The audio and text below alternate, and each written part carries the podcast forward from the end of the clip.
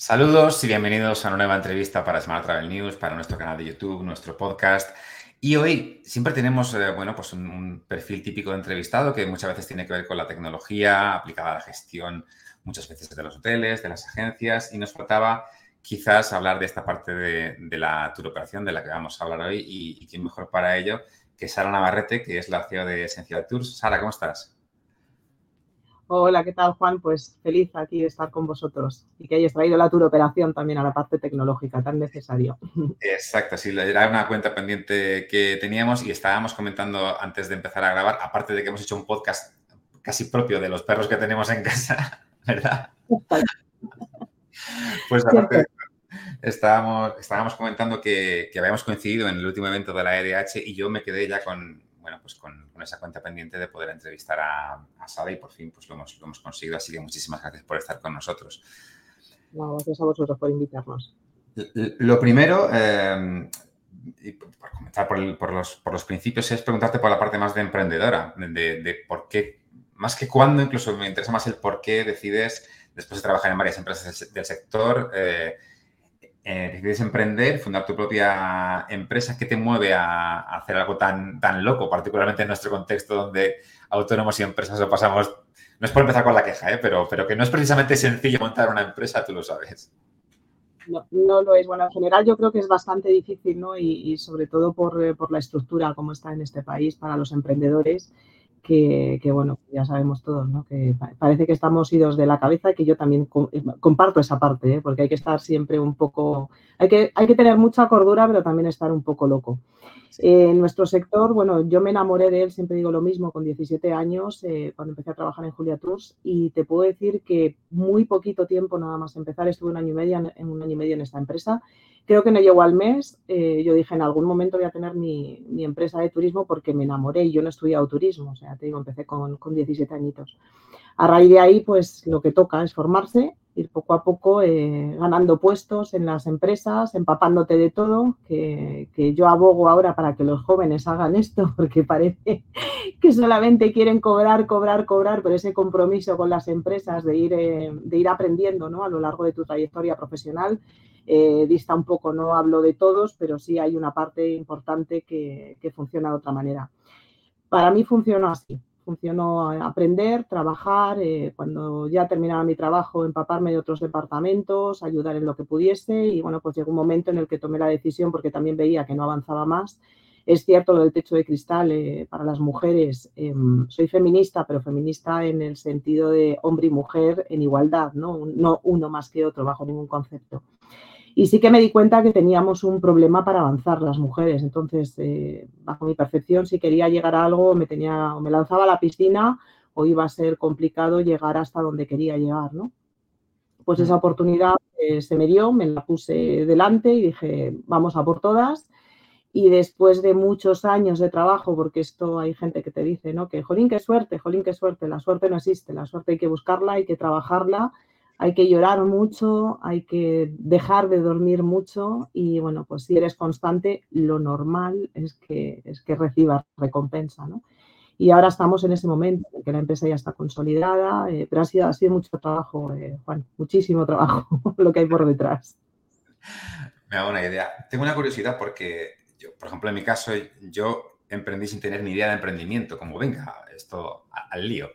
Y con el paso de los años he ido aprendiendo cosas, eh, porque bueno, también a base, a base de golpes muchas veces, pero he ido formándome. ¿Tú cómo lo hiciste? Dijiste, voy a, voy a fundar mi proyecto, voy a aprender primero la parte, digamos, de, de empresa, la parte financiera, la parte emprendedora, y luego iniciaste o iniciaste y fuiste aprendiendo toda esa parte con el tiempo? Kamikaze total. O sea, sí, yo ¿no? me formé en lo que sabía que era la operación, el conocimiento de clientes, la parte comercial, por ejemplo, cuando estuve en Iberojet me sirvió muchísimo porque no había hecho nunca eh, labor comercial. Y ahí también me lancé a la piscina, porque ya te digo, de repente me ofrecen un, puesto de trabajo que no he hecho nunca, porque siempre había estado en la parte operativa, ¿no? Y dije, bueno, pues ¿por qué no? De perdidos al río, es decir, el no lo tengo ya por respuesta, ¿no? Y, y mi, mi, desarrollo dentro de la empresa, cuando la monté, pues fue, me tiro a la piscina, como te he dicho antes, empiezo a trabajar, tengo ya clientes, poco a poco fui captando más clientes, sobre todo con mercado latinoamericano, que es donde he desarrollado la mayor parte de, de mi vida laboral, ¿no? Y, y prueba-error, prueba-error. O sea, no he hecho ningún máster de economía, no he hecho ningún máster de dirección y administración de empresas ni carrera. Y como tú dices, vas aprendiendo, te vas dando cuenta qué es lo que no funciona y empiezas a buscar nuevas, nuevas vías. Que no aconsejo que esto es lo mejor, también te lo digo. Es bueno formarse, es bueno, sí que he hecho cursos y que, bueno, pues poco a poco vas aprendiendo, ¿no? Pero eh, la formación creo que es necesaria. O sea, mi, mi, trayectoria profesional hubiese sido más rápida si hubiese tenido una base en la formación como para no tirarte a la piscina y decir, bueno, pues ya aprenderé a nadar y no es lo mismo uno que nada bien que uno que está aprendiendo a nadar y que sabe dar cuatro brazadas, ¿no? Pues esto es exactamente igual. Mm, absolutamente de acuerdo y por la parte buena, sí que diría, no sé si estás de acuerdo conmigo, que hay mucha información ahí fuera a la que podemos tener un acceso que antes no era tan sencillo. Por la parte mala, seguramente nos ha pasado a los de más o menos nuestra generación que no hemos tenido esa formación, eh, digamos, de... Yo creo que en, mi sistema educativo ni se planteaba la, posibilidad de que uno tuviera una empresa. Directamente te, educaban para una cosa muy distinta. No sé si es un hándicap que tenemos eh, nosotros para bien o para mal. No sé cómo lo ves tú. Sí, es cierto. El, eh, yo creo que en este país no se fomenta, o por lo menos en nuestra época, no se fomentaba el emprendimiento. Yo creo que es básico. ¿no? Eh, España, de hecho, sabes que se mantiene con las micropymes y autónomos. Y es así, es una realidad, que luego no tenemos las ventajas que tienen las grandes empresas, ¿no? descuentos fiscales o ventajas fiscales, etc. Pero bueno, es así y nosotros somos los que soportamos el peso máximo de la economía de este país y sí que se debería de tratar una educación para el emprendimiento. O sea, a lo mejor en las escuelas sí que, sí que mínimo de economía, ¿no? En, general, porque desde montar una peluquería hasta montar una tienda de fruta, eh, hasta montar un macro negocio de lo que quieras, ¿no? Eh, creo que es necesario. Y sí que es cierto que esa parte aquí no, no se fomenta mucho. Pero bueno, vamos a animar a todo el mundo el que quiera. Es cuestión de propósito, pero también hay que saber caer y levantarse, que no todo es miel sobre hojuelas, ¿no? No, desde luego. Eh, te quería preguntar, porque en alguna entrevista te he leído que, y estoy de acuerdo, en que al final tienes que buscar un poco lo que no está haciendo todo el mundo, algo, algo que, te diferencie. En tu caso, cuando, cuando fundas tu, tu, empresa, ¿qué es ese valor diferencial o qué es ese aspecto que decides, vamos a tocar esto porque nadie lo está haciendo o porque nadie lo está haciendo de una determinada manera? Pues creo que hay varias vías. Eh, una de ellas, que fue por la primera por la que empecé, eh, Juan, fue el servicio. Para mí es básico, ¿no? Y más trabajando en una empresa que está dedicada eh, por y para el cliente y sobre todo dirigida al ocio, ¿no? ahí no vale que no me han enviado un vuelo, por ejemplo, y me voy a dormir tan tranquila, ¿no? Porque si el cliente al día siguiente llega al aeropuerto y no se ha informado y no tiene a su eh, a su transferista esperándole, ¿no? Pues eh, ya empezamos mal las vacaciones. Entonces, para mí es básico lo del servicio, es básico la cadena de valor que, nosotros como tour operación, ¿no? Como fabricante del producto, tenemos que seguir poniendo en valor. Eh, no me gusta saltarme ninguna parte de la cadena, creo que la tarta es suficientemente grande para todos. Y luego, por otro lado, fue que con esto ya avancé muchísimo porque la gente se dio cuenta de que a lo mejor no éramos los más baratos del mercado, pero sí éramos de los que nos comprometíamos más y dábamos uno de los mejores servicios. Y lo siguiente fue intentar captar un mercado nuevo que, bueno, pues eh, yo cuando empecé hace 18 años, este año hago 19 con la empresa, al año siguiente me di cuenta que a pesar de tener un buen servicio era una más y que no podía competir con los grandes precisamente por el tema del precio. Entonces, eh, ahí es cuando tuve que hacer un estudio de mercado, ver que eh, primero cuál es el, perfil de mi cliente, que sobre todo es Latinoamérica, ¿no? ya estamos introduciéndonos poco a poco en mercado español, qué es, cuáles eran las necesidades que tenían y nos dimos cuenta de que había eh, dos nichos importantes, que era el de la música y el del deporte, que no se había gestionado jamás a través de la tour operación y mi objetivo siempre ha sido poner en una agencia de viajes, igual que compras un paquete a Punta Cana o un paquete a las Islas Canarias, que alguien quiera ir eh, a un Fórmula 1, una final de Champions, que se vaya a la agencia, que la agencia directamente se meta en la página de Essential Tours o de su, su tour operador local en Latinoamérica y que tenga acceso a eso y que se lo pueda vender al cliente.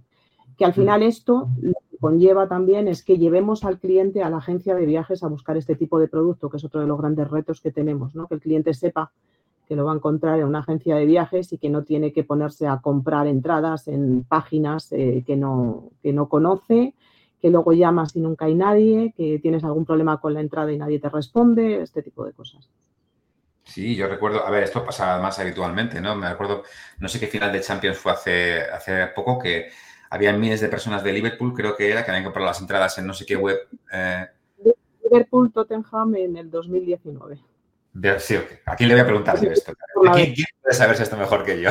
Pues, pues, pues yo recuerdo lejanamente que, que de, hecho, de hecho la final comenzó como con 20 minutos de retraso por esta, por esta cuestión. Se montó allí un, un gente que, tenían entradas falsas. Bueno, de hecho, a las 24 horas había un montón de entradas falsas en el mercado. O sea, quiero decir, al final lo que se necesita es tener una empresa responsable que atiende el teléfono, que está por y para el cliente, que eh, problemas siempre surgen porque hablamos de que somos un sector de servicios, ¿no? Que, ojalá fuese una lavadora, que todo va perfectamente, lo pones y funciona, ¿no?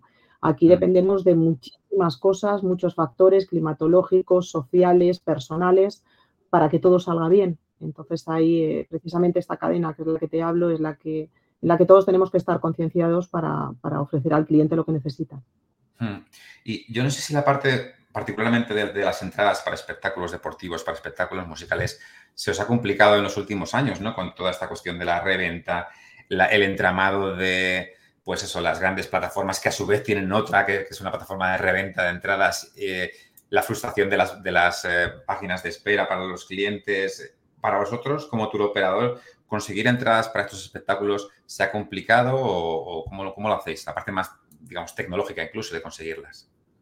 Nosotros tenemos una, eh, tenemos una red de, de, profesionales que llevan muchos años dentro del sector, otras veces contratamos directamente, depende, porque hay determinados eventos que prácticamente es imposible conseguirlo eh, por la vía oficial, ¿no? pero sí que tenemos los contactos suficientes como para que nos garanticen que las entradas son, son legales y que bueno, lo que hacemos es completar el viaje del cliente con la adquisición de esa entrada. El cliente al final quiere ir a una final de Champions que pueda tener la garantía de que va a entrar a, ver el partido, que va a ir un Fórmula 1, que va a ir a un Tomorrowland, lo que, lo que quiera.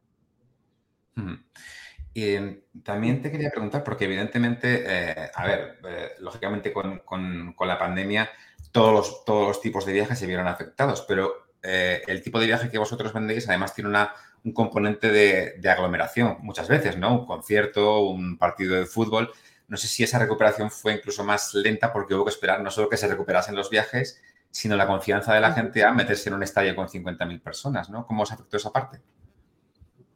Pues eh, primero fue muy duro porque imagínate si ya de por sí eh, los aviones eh, o sea, dejaron de funcionar, lógicamente cualquier medio de transporte, los hoteles cerrados o solamente dando cobertura para la parte médica, etc. como bien dices, la recuperación inicial empezó pues eso, local y luego ahí se fue ampliando poco a poco, pero lo que eran las grandes concentraciones estaban, estaban vamos, que era imposible, ¿no? Em, tardó, tardó un poco más, eh, pero sí que contábamos los que nos dedicamos a este sector con ese efecto champán que si ya lo hubo en los viajes normales, todo el mundo estaba deseando eh, salir y ver un partido de fútbol, un, Fórmula 1, lo que fuese. Y aquí sí que es cierto, siempre lo cuento en las formaciones, eh, cambió el paradigma del cliente o del turista, ¿no? Antes la gente solía viajar y si coincidía con algún evento, pues bueno, ya aprovecho y voy, ¿no? ¿Qué ocurrió durante la, durante la pandemia? Que fuimos conscientes de que de un momento para otro nos quedamos en casa encerrados y que nos coartaron todas las libertades.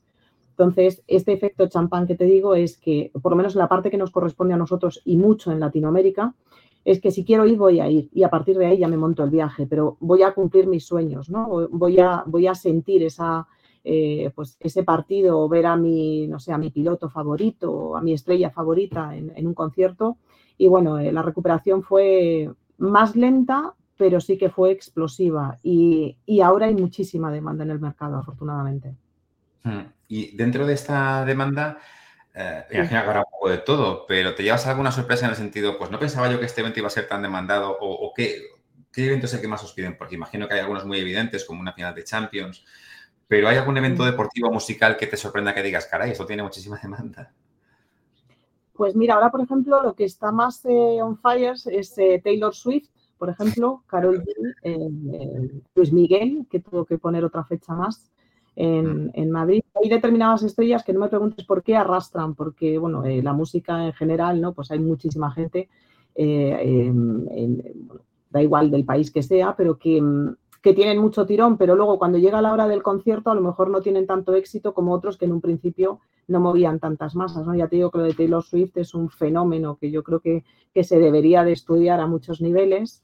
Eh, Luis Miguel, como te digo, después de tanto tiempo que no estaba en los escenarios, ¿no? De manera global, eh, lo mismo. Eh, pues yo creo que como si viniese Julio Iglesias, creo que sería algo similar.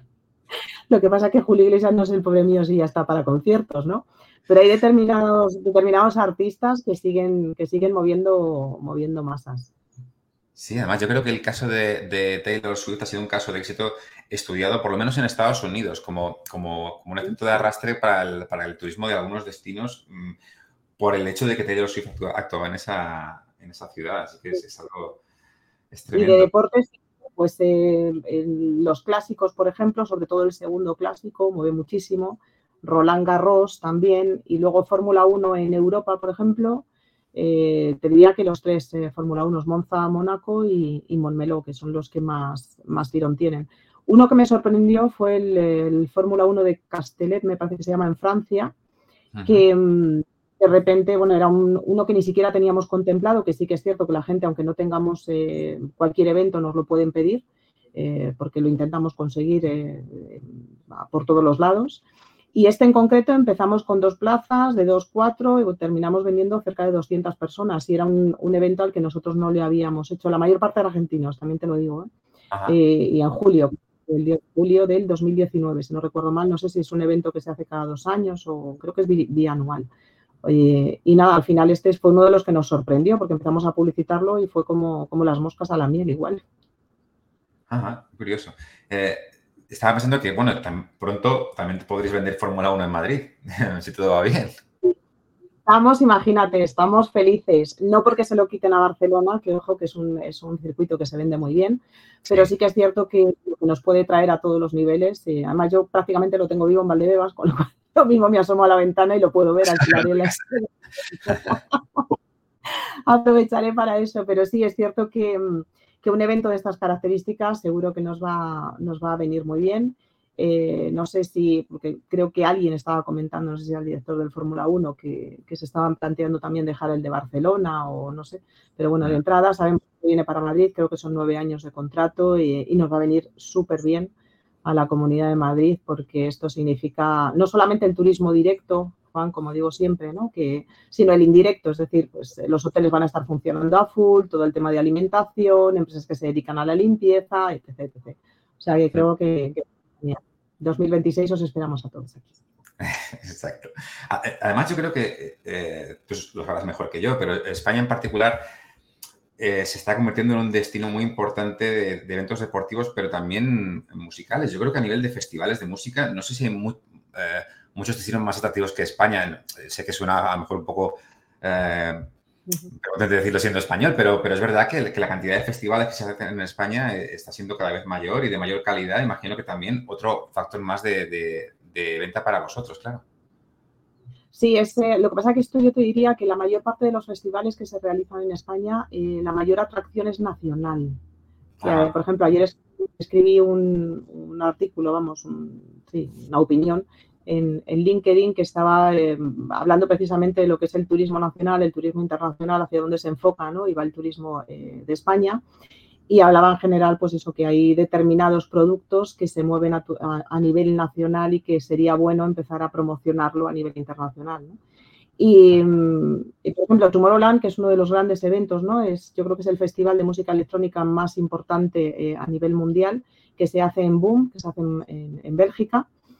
Y ya se están repitiendo diferentes, em, eh, lo diré, réplicas, ¿no? Eh, hay réplicas, por ejemplo, en Colombia, que creo que lo incorporan este año, Sao Paulo, eh, también se hacen festivales de un solo día y demás. sería genial que lo pudiesen traer, por ejemplo, a España, ¿no? La zona de los monegros sería, yo creo que, genial, porque además estaría preparado como para poder, poder ofrecer un Tomorrowland en España. Sí que se hizo alguna edición, creo, en Barcelona nada más de un día. Pero ya te digo que esta parte de los festivales a nivel nacional, en Asturias hay varios también que son bastante buenos, eh, mueve más mercado nacional eh, que mercado internacional. Entonces, bueno, pues sería una buena opción el empezar a trabajarlo a través de Tour Spain y que también eh, nos posicionemos a nivel internacional como, como, un país que ofrece buenos, buenos festivales. pues dicho queda, por si nos escuchan, hay que dar la, propuesta.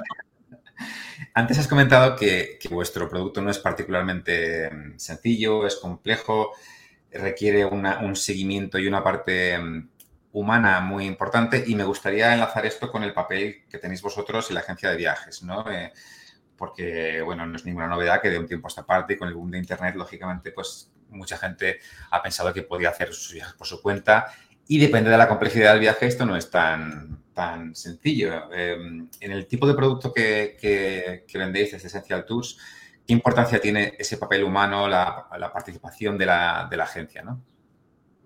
Yo aquí voy a tirar una lanza eh, no solamente en favor de Essential Tours, que evidentemente que cuenten con nosotros es un placer, ¿no? sino en general eh, en pro del turismo.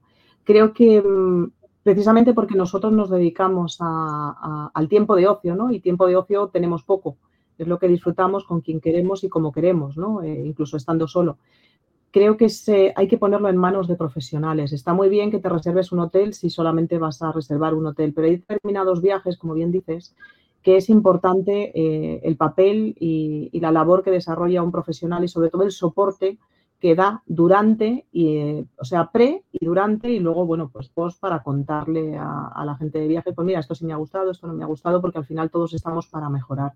Acuérdate en tiempo de pandemia, que pensé que esto iba a ayudar mucho a las agencias de viajes, la, además es que lo digo igual siempre, la panzada de trabajo que se pegaron los agentes de viajes para intentar repatriar a la gente. Nos, nos acordamos de Santa Bárbara cuando truena como suele pasar. Hubo un montón de gente que tuvo que gastar una millonada, que no eh, fue incapaz de, poder volver en tiempo porque se habían sacado ellos los billetes de, avión o lo que fuese y claro, las compañías aéreas estaban saturadas. Sin embargo, los agentes de viajes estuvieron echando horas y horas y horas extras, muchas veces prácticamente sin dormir, eh, con intención de traer a toda la gente y repatriarla, ¿no? Pues esto es como todo, si, te duele la rodilla, pues vas al traumatólogo, creo que se debe de dignificar y se debe de, poner en valor eh, eh, toda la profesionalidad que tiene la cadena del sector turístico. Y ya te digo que está muy bien y lógicamente la gente busca eh, tener el precio más económico, pero a veces no siempre es lo más correcto, ¿no? Porque si un agente de viaje se confunde en las fechas, al final quien va a, subir la, va a asumir perdón,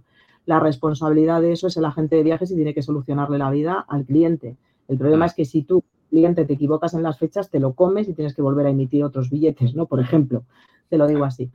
Entonces, bueno, eh, para mí es importantísimo, Essential Tour siempre, ya te digo, que, lucha y trabaja día a día por precisamente por esto. De hecho, las dos plataformas que hemos sacado eh, de deporte y de música, eh, estamos pensando siempre en el agente de viajes, y en el caso de Latinoamérica, tour operador y agente de viajes, para que no tengan que hacer un desarrollo tecnológico, simplemente es una URL, ¿no? preparas una, una white label, una página blanca pones tu logotipo, tu markup y ya tienes eh, todo disponible en tu página web sin tener que hacer nada porque toda, todo el desarrollo, todo lo que se sube, lo que se cambia de producto, me refiero, lo, lo hacemos desde, desde la oficina. Y ya te digo, para nosotros es básico, o sea, la labor de la gente de viajes, por favor, que no desaparezca. Eso sí, que cada vez se profesionalicen más, eh, como todo, necesita un, un, aprendizaje, pero que es importante que, que este papel exista. Y, en ese contexto, ¿crees que toda la tecnología que, va surgiendo cada año, bueno, este año hemos, tenido este boom de la inteligencia artificial, de ChatGPT, y seguramente habrá quien lo vea como, siempre que sale algo así es como que parece que, la gente de viaje se va a quedar fuera, ¿no? ChatGPT, pues ya la gente va a hacer el viaje con ChatGPT. Pero dirías que, todo este boom puede ser una, también una oportunidad, ¿no? Para hacernos más productivos, para, para hacernos más acceder más rápidamente a información para vender mejor, es decir, eh, no que sea algo que, amenace nuestro trabajo, sino que pueda ser incluso un potenciador? Yo creo que la tecnología eh, siempre es positivo, porque de hecho es hacia donde vamos, ¿no? Es innegable que pues, trabajos que existían antes están desapareciendo y trabajos que ni siquiera podemos pensar ahora van a, van a, irrumpir en nuestra sociedad. Lo que tenemos que hacer es, saber utilizarlo bien y, y potenciar precisamente esa parte que la tecnología no nos da. Eh, hoy en día tenemos mucho más conocimiento de cuáles son las necesidades del cliente, precisamente pues porque un cliente está viajando y en tiempo real está subiendo fotografías, está recomendando restaurantes, eh, está eh, haciendo, bueno, está opinando sobre determinados destinos, si esto me gusta, si esto no me gusta, y todo eso al final a nosotros nos ayuda mejor a conocer el destino, a ver cuáles son esos hoteles que, por ejemplo, tienen más preferencia, restaurantes, ¿no? Eh, que tiene más preferencia el cliente y que lo podemos incorporar. Luego ya está cada uno cómo, lo que te digo, ¿no? Cómo quiere utilizar eh, esa información y si nos es más fácil quejarnos que subirnos al carro y ver de qué manera podemos potenciar nuestro conocimiento, cómo podemos ayudar y cómo nos puede servir a nosotros la IA, porque al final que nos nos olvide que la IA está para servirnos a nosotros. Sea, esto es como un círculo, ¿no? Yo la nutro porque ella aprende, pero al final a mí ella me facilita la vida. Entonces, esto es como todo. Eh, yo creo que mm, renovarse o morir, como se suele decir. Entonces, cada uno que encuentre, encuentre de qué manera la puede utilizar eh, de manera correcta y sobre todo que le nutra ¿no? su profesión.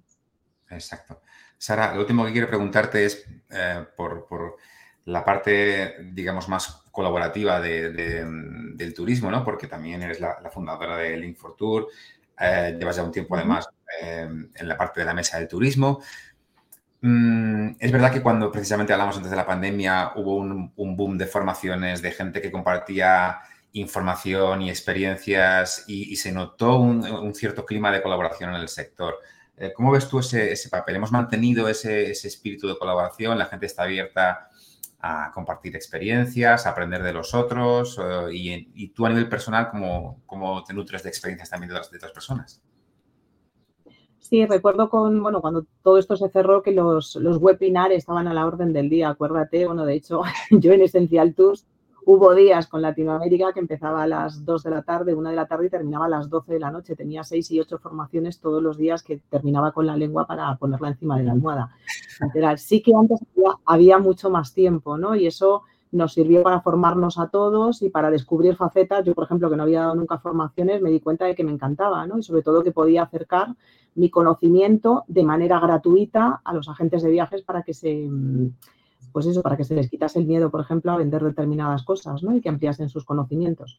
Y al final de todos aprendemos. Ahora mismo ya estamos todos en la rueda como, el, como los hámster cuando se meten, que ya es como no parar, pero sí que creo que nos ha hecho cambiar un poquito el concepto que tenemos de, la colaboración. Eh, creo que el, turismo es un sector empático y que también eh, comparte, comparte conocimientos y lo que te decía por parte de los clientes también, eh, que, bueno, pues ellos al final están, o nosotros como clientes, ¿no? que no dejamos de ser una cosa aparte, o sea, aunque seamos profesionales también viajamos y vamos subiendo información que eso nos ayuda, nos ayuda a todos. Creo que sí, que, en general, no tanto como antes, pero sí que, sí que seguimos compartiendo y, queremos seguir compartiendo dentro del sector. Pues ojalá siga siendo así. Sara, muchísimas gracias de verdad por estar este ratito con, nosotros. Ha sido un verdadero placer. Eh, solo preguntarte, de los eventos que vendes, eh, ¿a cuál irías tú, el primero de todos? ¿Cuál te gustaría a ti personalmente? por curiosidad. A mí me encantaría ir a una final de Champions y al Tomorrowland. Lo que pasa es que ya he hecho el medio siglo este año y no sé yo si el cuerpo me encantaría. Pero de verdad que es uno de los eventos que yo creo que es eh, la música electrónica me encanta.